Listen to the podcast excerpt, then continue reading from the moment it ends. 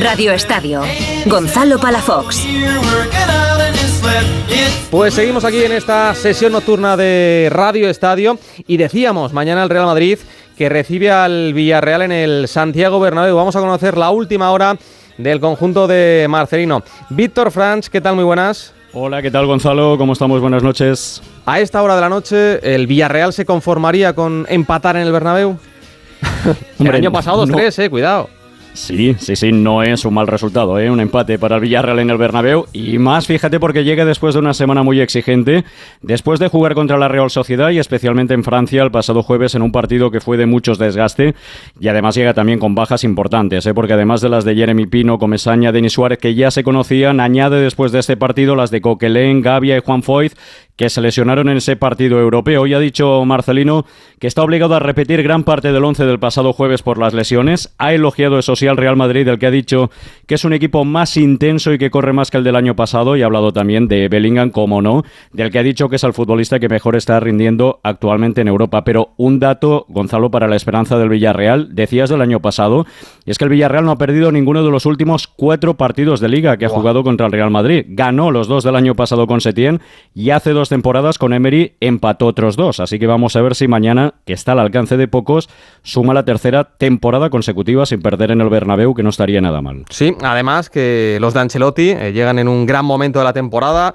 una balsa de aceite, es verdad, pero eh, a dos puntos del Girona, eh, superando con creces la lista interminable de, lesiones, aunque hay un pequeño lunar, el tema de, los penaltis.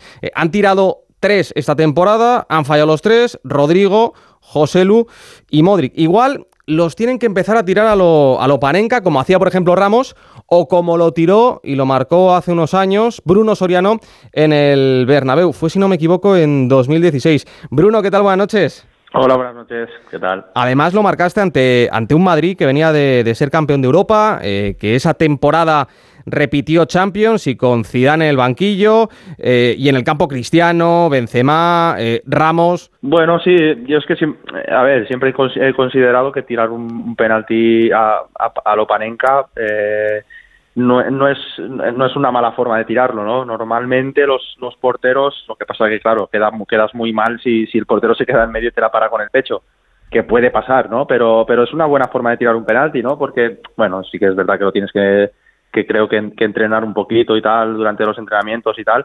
pero, pero bueno, aquel día salió bien y por suerte el, el balón entró. Eh, en pocos meses el Villarreal ha tenido tres entrenadores, como comentabas, eh, Setién, Pacheta y ahora Marcelino. Eh, ¿Qué estás viendo de diferente para que se pueda reconducir la, situación con Marcelino?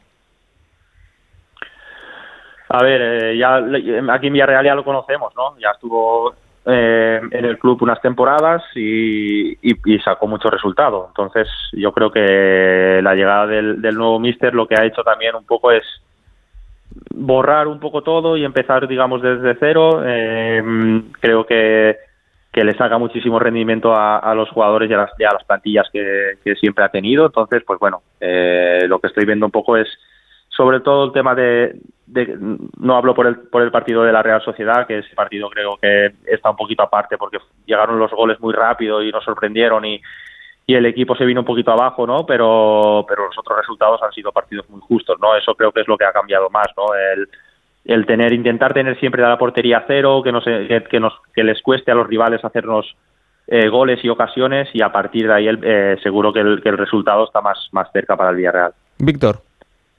Sí, yo quería preguntarle porque Bruno coincidió, bueno, estuvo las cuatro temporadas en las que estuvo Marcelino y además era santo y seña de aquel Villarreal. Es verdad que Marcelino tuvo una salida complicada y Bruno lo vivió en primera persona en aquel vestuario también. ¿Te sorprendió la noticia de la vuelta de Marcelino, Bruno? No me sorprendió mucho porque mm, de lo que había en, en el mercado era lo, quizá lo que más encajaba en Villarreal, ¿no? Eh, por esa parte no me, no me sorprendió. Eh, ojalá, eh, como, como digo, eh, los jugadores, pues bueno, también tiene varios jugadores que lo, que lo conocen ya de, diferentes etapas, los ha tenido en diferentes equipos y aquí en Villarreal también creo que, que sigue Manu, de, de aquella época, conoce el club, entonces creo que era, que era pues bueno, de lo, de lo que había por ahí eh, de entrenadores lo que quizá más se adaptaba al Villarreal. Tú además, Bruno, eh, eres uno de esos eh, pocos jugadores eh, que ha disfrutado de, un club. Ahora mismo tienes, si no me equivoco, 39 años. ¿Con qué edad empezaste en el, en el Villarreal? Muy jovencito, ¿no?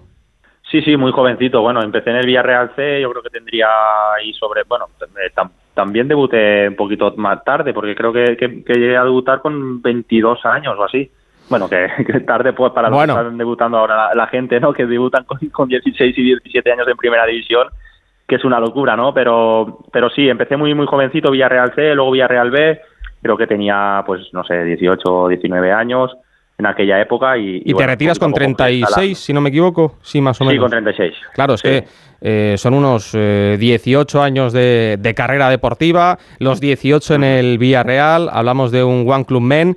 Eh, por ejemplo, Nacho ahora está en una situación eh, similar. Ya en los últimos años de, de, carrera, renovado, capitán con el, con el Real Madrid. No sabemos qué va a pasar la, la próxima temporada. Si te preguntara, ¿tú qué le recomendarías? ¿Es más bonito acabar una carrera habiendo jugado solamente en, en un equipo? ¿O dirías, oye, pues ¿por qué no? no? ¿Echas de menos o te arrepientes de no haber conocido otras ligas?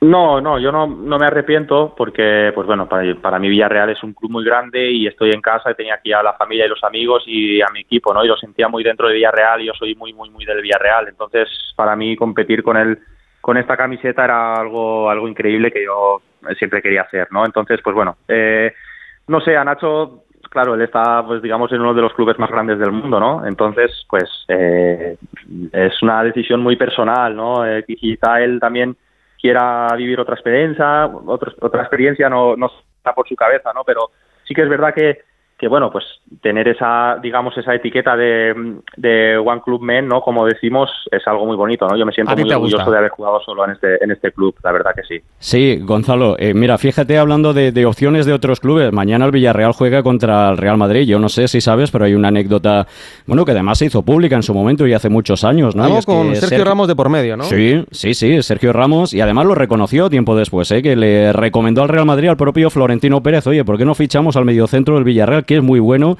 que es Bruno Soriano, que está muy cerquita de ir a la selección, que estaba ya muy cerca de ir entonces. Eh, Bruno, yo no sé uno cuando, cuando le llega aquel rumor o aquello luego, o incluso si Sergio Ramos se lo dijo alguna vez a la cara también en la selección. Oye, he dicho aquí que, que te fichen y que vayan a por ti.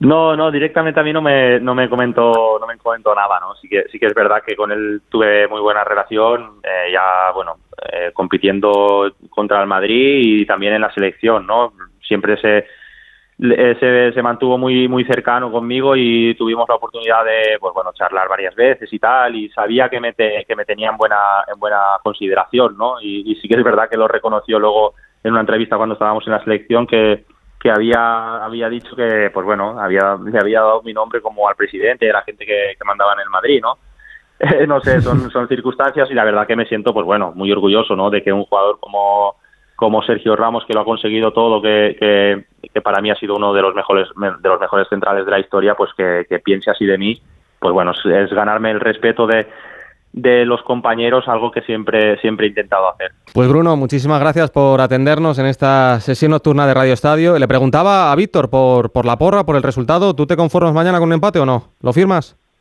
Hombre, es un buen resultado, ¿no? Para el Villarreal.